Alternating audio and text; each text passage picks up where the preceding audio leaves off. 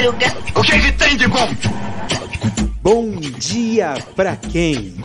Fique por dentro das notícias do dia da pior forma possível. Apresentação: André Arruda.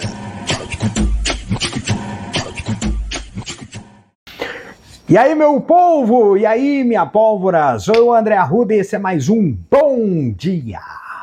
Ah, bom dia para quem? Ter sol no ter sol, mais um dia. Ter sol no teu sol, olha, eu ainda com, a, com ah, o, o é, como é que é o bordão antigo, né? Gente, o pessoal fala assim, nossa, que cara das antigas, né? O pessoal fala de bordão, né? Bordão, né?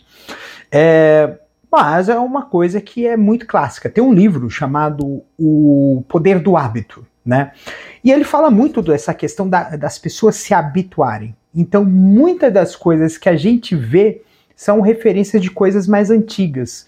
Então, são coisas que nós estamos habituadas. A gente fica familiarizado com algo que a gente já conhece, com algo que a gente é, já, já viu antes, já, já, já curtiu antes, já vivenciou antes, né? E, e, uh, e a gente vê que muitas das coisas são repetitivas, é uma repetição atrás da outra. As músicas são parecidas, as, as, as, os, as coisas na internet são parecidas, né? Então você tem uma repetição muito grande, né? Tudo muito repetitivo, né? E essa repetição é o que a gente costuma usar, né? Então, os bordões é uma coisa que eu, inclusive, é, todos os dias, né? Acho que só segunda-feira que é uma coisa que não parece muito um bordão, mas terça, quarta, quinta e sexta tem bordão. Eu começo sempre com bordão. Bem, então terça-feira vai ser uma terça-feira assim. Ontem foi o dia da Copa do Mundo, segundo dia de competições da Copa do Mundo, e já tivemos uma goleada. Eu até estava conversando com os colegas meus a respeito da Inglaterra. A Inglaterra lascou 6 a 2 no Irã, né? É, duas coisas que eu, que eu quero colocar, frisar aqui. Primeiro, é o futebol é, do Oriente Médio, que está um nível assim muito abaixo da crítica. A gente esperava mais das equipes do Oriente Médio. E hoje de manhã ainda vai ter um novo sacode, porque a Argentina vai enfrentar às 7 horas da manhã. Eu acredito que quando esse episódio já estiver no ar, já pode estar no segundo tempo e já deve estar uma goleada histórica para a Argentina, né? É, contra a Arábia Saudita. Mas o que o Qatar fez no, no primeiro dia de competição e essa goleada sofrida pelo, pelo Irã, e ainda tem até um questionamento né, em relação ao Irã, justamente por duas coisas. Né? O primeiro foi um protesto feito pela Ucrânia, porque a, a, acusando né, a, o Irã de, de, de, ter favorecido a Rússia né, durante a questão das invasões e é, pedindo banimento né, da, da, do Irã de competições futebolísticas internacionais, ou seja, deveria estar fora da Copa, segundo uh, as acusações ucranianas. E um outro ponto, que eu acho que é um dos pontos mais pegados e que teve muito protesto, apesar que assim, eu, também o pessoal da FIFA também foi burro, né? Gente, a gente, eu falei assim, não pode ter manifestação política, né? Ou, inclusive, né, tem um, um, uh, um, conceito que diz que governos não podem interferir nas federações de futebol, com risco de banimento. Teve alguns países africanos que teve isso e, e gerou um banimento por um período, né? Um banimento desses países, né? Mas é, são dois pesos e duas medidas, porque existem países que, por exemplo, na América Latina, uh, em 1978, uh, ah, a Copa do Mundo de 1978 foi feita na Argentina em plena ditadura e em plena repressão do governo militar da época, né? E então, então assim, é complicado ter essa, essa concepção de querer, tanto é que essa, essa história, né, foi um dos discursos mais hipócritas, né? Esse discurso do Emir, até comentei ontem, né? Que foi um dos discursos mais hipócritas. Acho que, acho que as máscaras, como diria o, o, o, o personagem do, do, do, Magela, né? Uh, no Vai Que Cola, assim, as máscaras estão caindo. E estão mesmo porque a gente percebe que é um discurso extremamente hipócrita falar contra o racismo, uh, contra falar contra o preconceito e tolerar que um país oprima mulheres, né, ou reduza o direito das mulheres, as mulheres não terem o seu pleno direito, como alguns países do mundo árabe, mas a gente tem que entender que é questão de religião. Mas a gente tem que entender também que aqueles que não seguem tal conceito uh, não podem ser condenados por isso, né? Então, e sobretudo a questão da homofobia. A FIFA vetou que seleções europeias vestissem a, a faixa de capitão uh, em alusão ao combate à homofobia, né? Uh, defesa dos, interesses, dos interesses da população LGBTQIA+. Mas essa faixa esteve presente no jogo da Inglaterra, não nas, na, no, no, na, no, no, braço do capitão da Inglaterra, mas no braço da comentarista da, da TV BBC de Londres, né, comentarista e jogadora de futebol, que realmente peitou essa coisa ridícula, né? Uh, e é lógico, todo esse uh, uh, seria de bom tom, né? Inclusive a gente sabe muito bem que a Qatar foi, ele... foi escolhida em 2010 para ser sede da Copa do Mundo, mas há sim denúncias de corrupção que fizer, ou seja, teve muito dinheiro envolvido que fizesse com que Qatar fosse escolhido para a sede da Copa. Mas a gente sabe muito bem que corrupção parece que é um pleonasmo. FIFA e corrupção parece que são pleonasmos, né? Então a gente sabe disso há muito tempo atrás, né? E e o futebol tá assim, né? Tanto é que eu até teve uns episódios que eu tava comentando sobre essa questão de bet, né? De, de, de, de sites de apostas que estão. É, que estão. É, patrocinando campeonatos e clubes de futebol mundo afora. E assim, é, isso tira a celeridade de, de, todo o processo, porque imagine só o objeto da aposta receber dinheiro desses sites de aposta. Então, a possibilidade de haver um risco de manipulação de, de resultados é grande. Assim, 2005 teve é, manipulação de resultados, e teve muita gente que questiona, principalmente torcedores do Internacional, mas pff, saiu de menos, né? É, foi descoberto, né? O escândalo do apito, né? E houve punição aos responsáveis, né? Mas eu eu prefiro, eu mesmo que eu mesmo que eu seja torcedor corintiano 2005, eu preferiria ser campeão de um campeonato que teve esses jogos remarcados do que ser campeão de um campeonato sob absoluta suspeita, né? Tanto é que tinha uma diferença de pontos ali que que poderia, acho que não foi concretizado, acho que tinha que o, o Corinthians tinha que ter sido, quer dizer, o Inter tinha que ter uma pequena diferença de pontos em relação ao Corinthians, parece que não conseguiu é, para que ele pudesse pleitear a questão na justiça, mas não sei se isso aconteceu e, o, e ainda teve um outro ponto, né, que a CBF ameaçou, né, de, de punir o Internacional caso ele fosse a justiça comum, até porque é norma da FIFA. A FIFA proíbe, né, que clubes de, de futebol recorram à justiça comum para pleitear os seus direitos dentro das quatro linhas. Complicado, né? E assim, uh, essa, essas manifestações políticas, elas fazem parte, né? E eu entendo que se fosse um país mais democrático, essa, essas, essas manifestações teriam, é, ter, ecoariam menos, porque são países livres e que as pessoas teriam uma liberdade de, maior de pensamento. Mas uh, estamos num. A, Copa está sendo realizada no Catar. Né?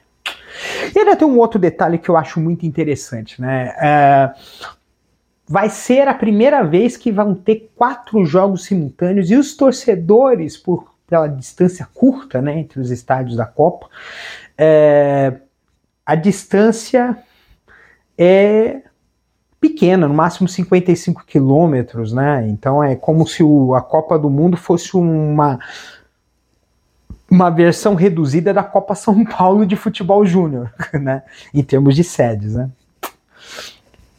E, e nós vamos ter quatro jogos no mesmo dia durante alguns dias da semana. Exatamente. Vai ter jogo às 7 da manhã, vai ter jogo às 10, vai ter jogo às 1 da tarde e às 4 da tarde.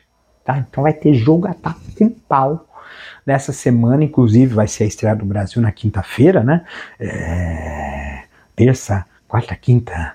Ou seja, depois de amanhã, cara. Depois de amanhã a estreia do Brasil na Copa. Assim. Ah! Pum! Né?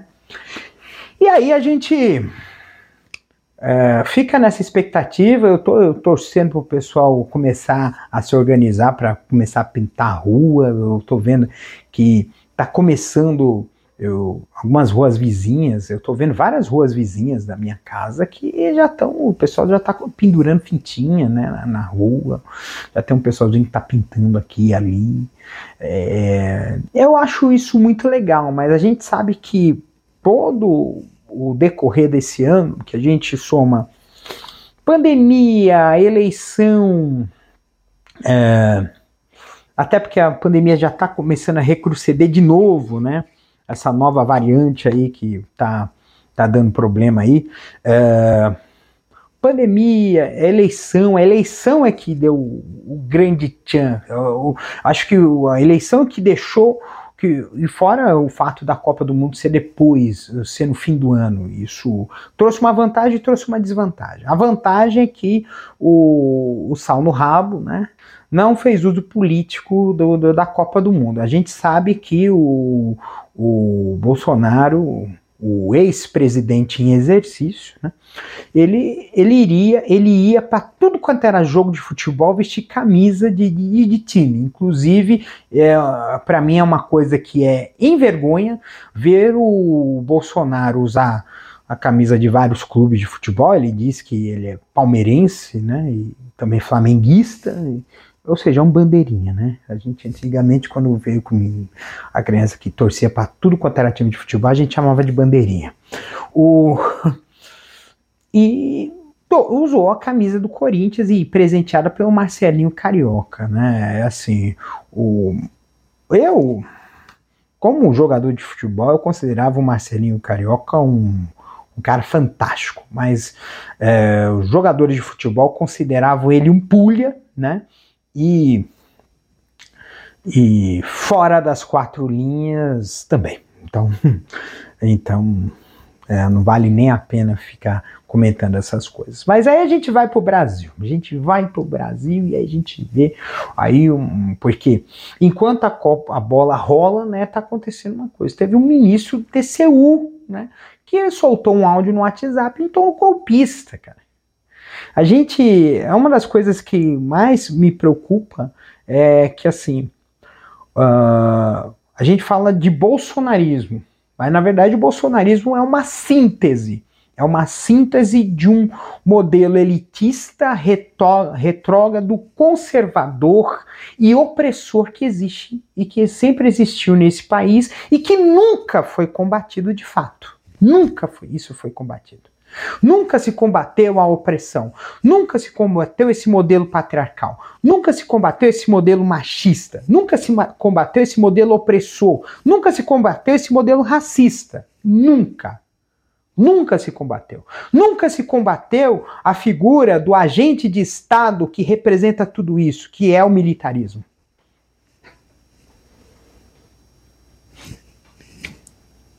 Nunca, nunca se combateu isso. Tentou se colocar a comissão da verdade, mas na verdade deveria se revogar por completa anistia. E agora nós temos a oportunidade que é não anistiar todos os que fizeram todos os males dentro desse governo. É o momento ideal para começar a virar a página. Na verdade, não é virar a página, não, é virar o jogo. Porque o Brasil, para poder ser um país do futuro, ele tem que acertar suas contas com o seu passado.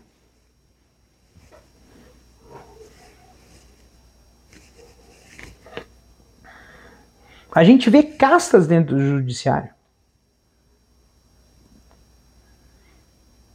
Eu não estou generalizando a questão do judiciário, mas existem algumas pessoas ali que, que parecem que, que, tão, que jogam contra a lei, por assim dizer. Jogam a favor dos grandes. É, até mesmo tem um, a gente, eu sou de participar de, de movimento sindical, eu fico abismado com uma coisa dessas. O sindicato tem que fazer ações prúlimas, porque uma ação coletiva, quando bate lá no, no, no, no juiz trabalhista, ela cai. Porque o juiz trabalhista acha que não é legítimo um sindicato representar uma causa coletiva de todos os trabalhadores que, não importa qual função que faz, estão sofrendo do mesmo mal. Vocês entenderam a loucura que é o que está acontecendo? Só que em parte disso está na legislação. Só que a legislação trabalhista, inclusive por é, um exemplo claro é essa, nova, essa reforma trabalhista que foi feita, é uma modernização. Modernização não. É quase a revogação da Lei Áurea. Me desculpe. Uh, todos os pretos e pretas nesse país por, por fazer um comparativo que possa lhe ser ofensivo.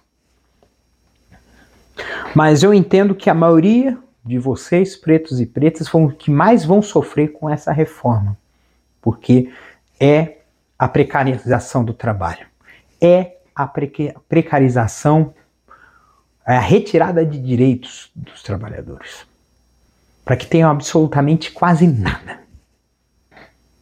Inclusive tem gente que realmente força essa situação. Trabalho intermitente, você ganhar centavos, ficar horas e horas para trabalhar centavos e não teve praticamente nenhum vínculo trabalhista. Trabalho temporário, sim, trabalho temporário. Que pode ser renovado a torta direito, ad infinito. São exemplos aí que a gente precisa mudar. Só que isso a gente vai precisar ter uma algo que a gente nunca teve nesse país, que é consciência de classe. Ah, que papo esquerdista! Consciência de classe é entender que a gente faz parte de uma classe de pessoas que não tem acesso a todos os direitos e benefícios que o país pode oferecer para você. Simples. Uma pessoa que anda na rua e que tem que ficar com, se ter o celular, tem que ficar com a nota fiscal do, do aparelho na, carteira. Tá, sempre sair com, com a identidade. Porque se ele for parado, vão inventar qualquer coisa para levar para o chimindró por ser preto e preta. Não é coisa de um país que se diz justo. Enquanto teve tem muito branquelo que faz desgraças com a vida das outras pessoas. Bebe pra porra, atropela todo mundo, causa acidente grave, se nega a usar o bafômetro, paga, é detido, paga uma fiança e vai embora. Por quê? Porque é branco. e porque é rico. Que país é esse? Essa é a pergunta que a gente tem que fazer. Que país é esse? E essa é uma pergunta que a gente precisa ficar bem claro. Se é isso que a gente quer pra gente. Eu não quero uma coisa só para mim. A gente tem que começar a pensar nisso. Porque se é uma coisa para todo mundo, todo mundo vai ter benefício, vai fazer bem para todo mundo. Mais pessoas trabalhando serão menos pessoas roubando. Mais pessoas tendo o seu sustento serão menos pessoas passando fome. Só que isso se faz com justiça social. E justiça social se faz também com relações justas de trabalho. E aí é que a gente vai ter que pensar bem a respeito disso, fazer essa mudança, essa reflexão. Porque se existem pessoas em diversos locais desse Brasilzão afora que têm uma posição de autoridade e endossam uma opressão, Vamos ser sinceros, essas pessoas não estão ocupando devidamente o seu lugar. Eles não estão cumprindo corretamente a sua função. E não são legítimos. Tá certo que existem pessoas que vão fazer, que vão cometer equívocos. Mas aquele que sempre faz a mesma coisa de forma intencional para poder prejudicar boa parte da população não deveria estar ali. Deveria estar lá no ostracismo, batendo cartão numa firma qualquer, ser empregado, não ser patrão, não ser deputado, não ser senador, não ser juiz. Não ser policial? Não ser. Porque essas funções são sérias. E aí me vem esse esse esse não sei se é juiz do TCU, só sei que é uma pessoa importante do Tribunal de Contas da União, que tem uma função importantíssima. O Tribunal de Contas da União, ele analisa as contas públicas para que se seja respeitado os princípios constitucionais do uso do dinheiro público do dinheiro nosso, do dinheiro que a gente usa para quando a gente paga imposto. E é graças ao TCU que tem muita coisa que não que se não fosse por conta do TCU, o governo, esse governo, esse desgoverno, ia, ia fazer a, a tocar a boiada. Só que a gente percebe que até dentro do TCU existem pessoas que são contra nós. Pediu, é lógico que pediu arrego, falou que era um, um áudio que é para os amigos, mas é, como eu diria, é, é,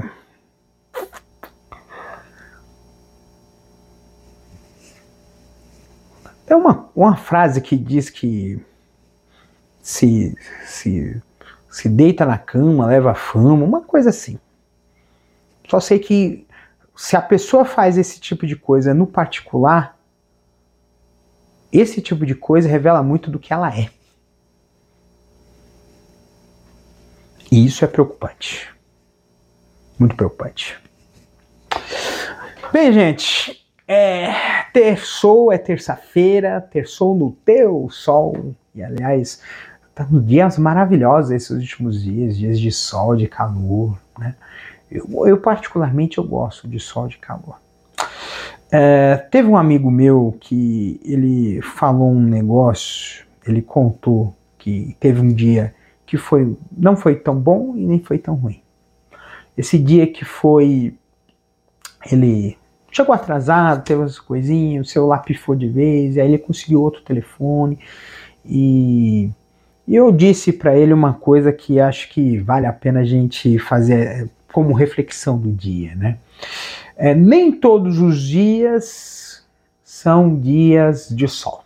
Há dias que vão ter tempestades, que vão ter tormentas. Mas é normal. Nem tudo são flores no mundo.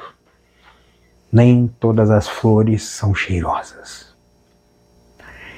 E a gente precisa ter esse entendimento de que, apesar dos, de dias ruins, a gente tem dias bons. Dias que a gente pode ter, ter felicidade, ter alegria, ter contentamento, ter coisas que nos deixam contentes. E é esse e é com essa esperança de dias melhores que a gente resiste aos dias ruins já parou para pensar? Eu estava até lendo meu mapa astral. Meu mapa astral ele fala que eu sou uma pessoa extremamente esperançosa. E aí, talvez você deva ter notado isso se você acompanha os meus episódios. Você deve imaginar que seja esse tipo de coisa que eu costumo fazer. Eu costumo exercitar um pouco essa esperança de esperançar. Então, mesmo que o dia do seu seja mais ou menos, mais ou menos, saiba que amanhã há de ser outro dia. E um, um dia novo, o sol nasce outra vez para iluminar as nossas vidas. Então, um beijo no coração de vocês, cuidem-se até amanhã, quarta-feira, véspera de jogo do Brasil. Rapaz! E aí? Lascou, hein? um beijo! Ah.